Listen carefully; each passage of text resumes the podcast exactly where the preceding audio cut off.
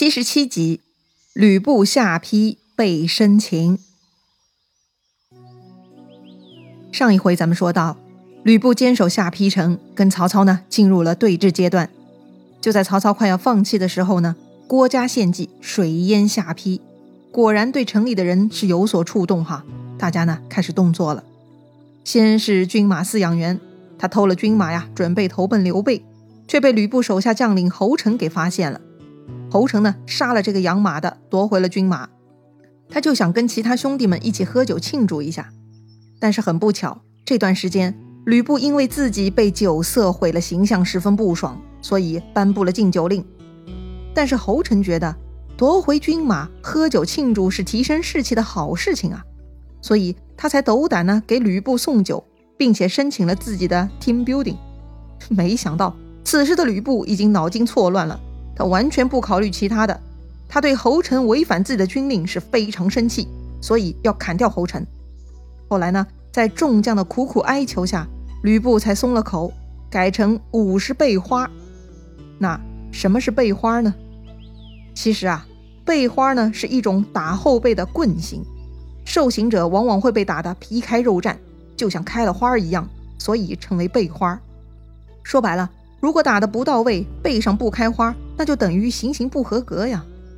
总之呢，这个侯成本来抢回军马立下一功，就算吕布不奖赏，也不应该下如此狠手啊。在场的所有人看到这幅场景，都是倒吸一口冷气，众将领心里啊都十分灰心丧气。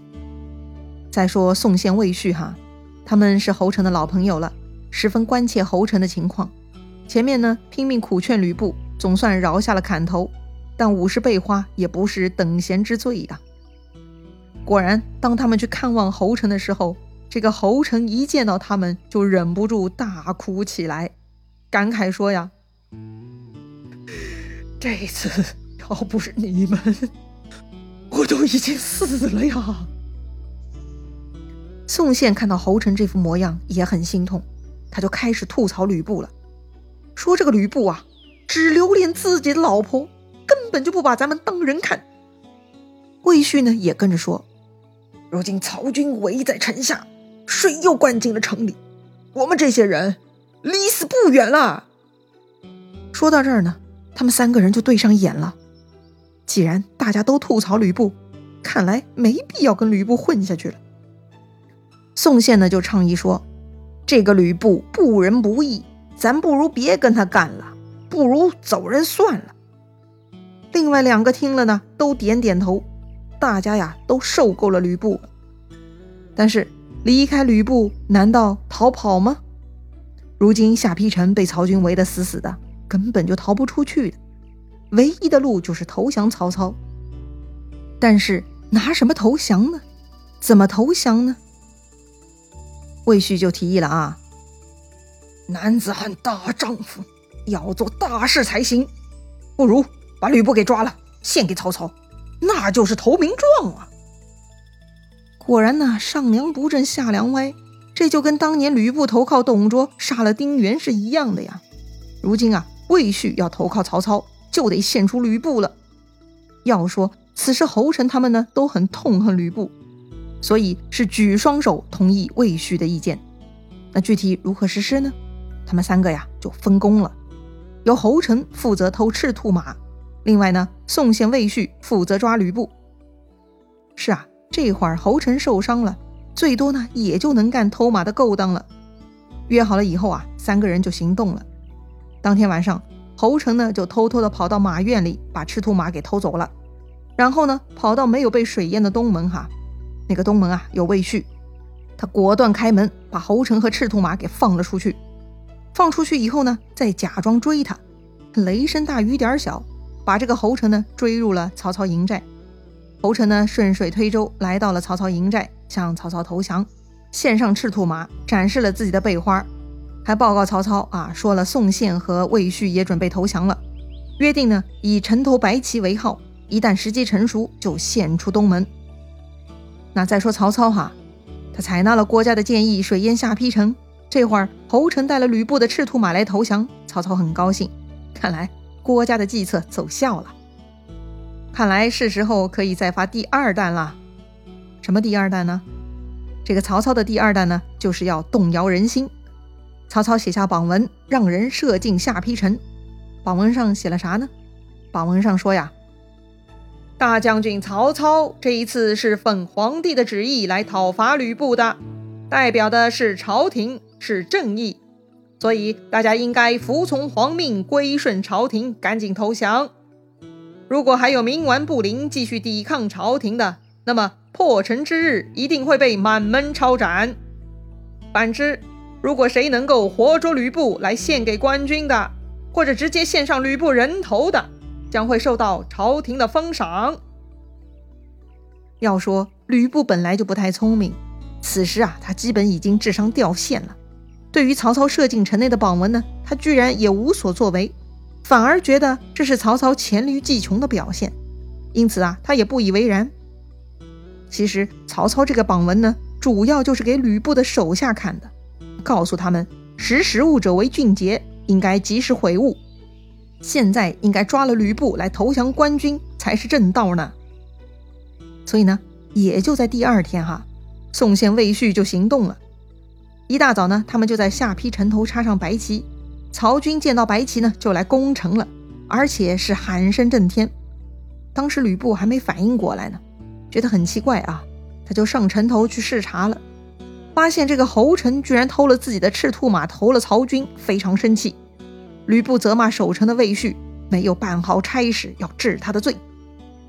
但还没有等吕布发落了魏续，这个城楼下的曹军呢，却是攻势十分猛烈，所以吕布只能暂时放下魏续，亲自出城去抵抗曹军了。要说呢，曹军人数实在太多，搞这个人海战呐，把这个吕布消耗的够呛。这个吕布是一直从早上打到中午，曹兵呢才稍稍退去了一点。于是吕布就退回门楼上休息了，实在人海战太累了。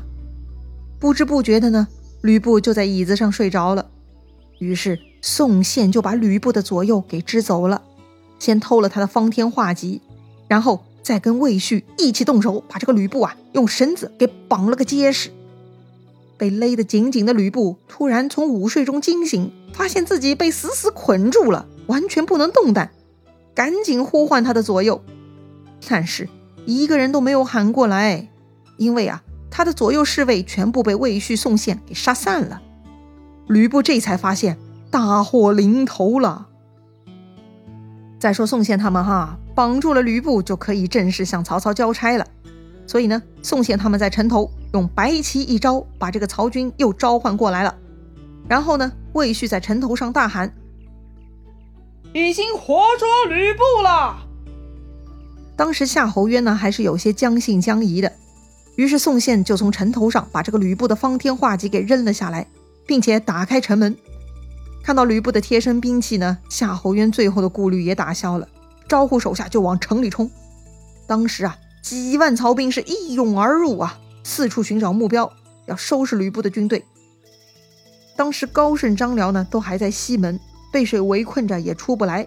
此时大量曹军涌入呢，就七手八脚把这个高顺、张辽也给活捉了。另外，成功这个时候呢，逃在南门，也被徐晃给活捉了。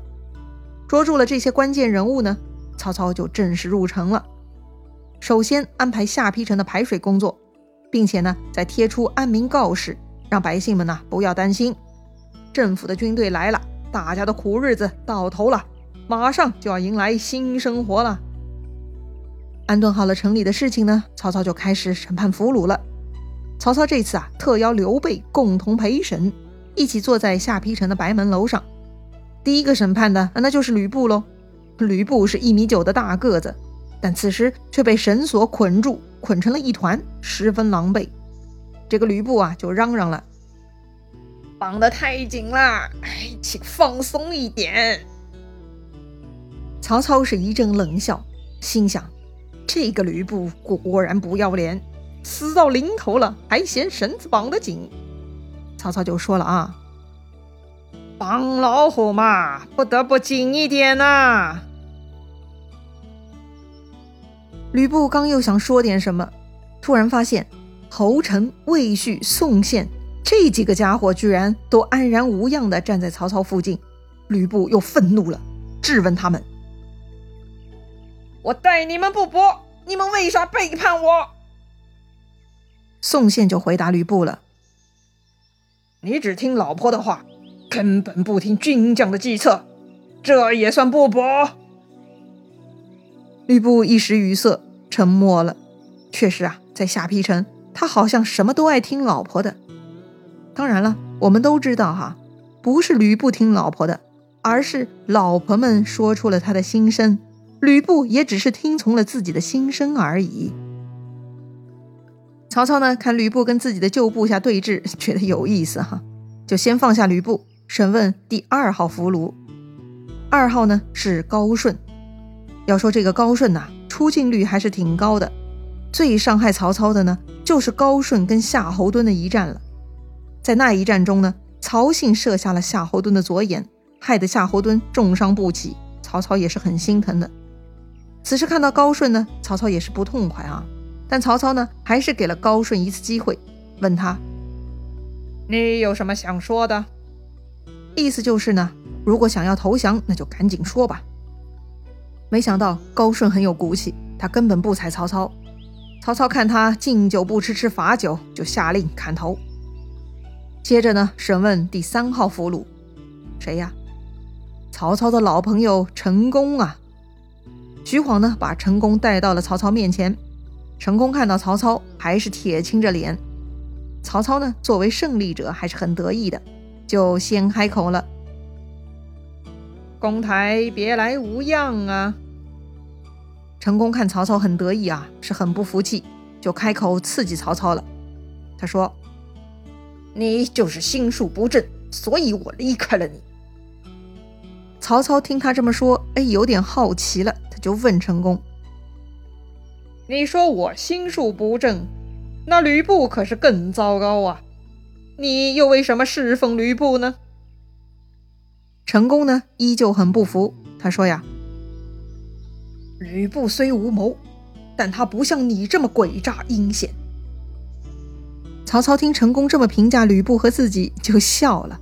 他嘲弄陈宫：“哈，你自以为自己足智多谋，现在又是什么下场呢？”这句话呢，算是戳中陈宫软肋了。陈宫看了一眼旁边被捆着丢在地上的吕布，愤愤地说：“就恨这个人不听我的话。如果听了我的，今天也未必被你抓到。”曹操看陈宫还是不服输哈，也就不想多啰嗦了。反正你成功已经是阶下囚了，后面就一句话：你投不投降吧？没想到陈宫十分刚烈，他拒绝投降，准备就死。曹操满心期待陈宫服软，但是陈宫居然要死硬到底。曹操觉得很没劲，他就提醒陈宫，他还有老母妻子，自己死了不要紧，那些人咋办？要说啊，拿人家父母妻子作为威胁呢，也不是上等手段哈。那这个陈宫会服软吗？曹操能在陈宫身上找回颜面吗？咱们下回再聊。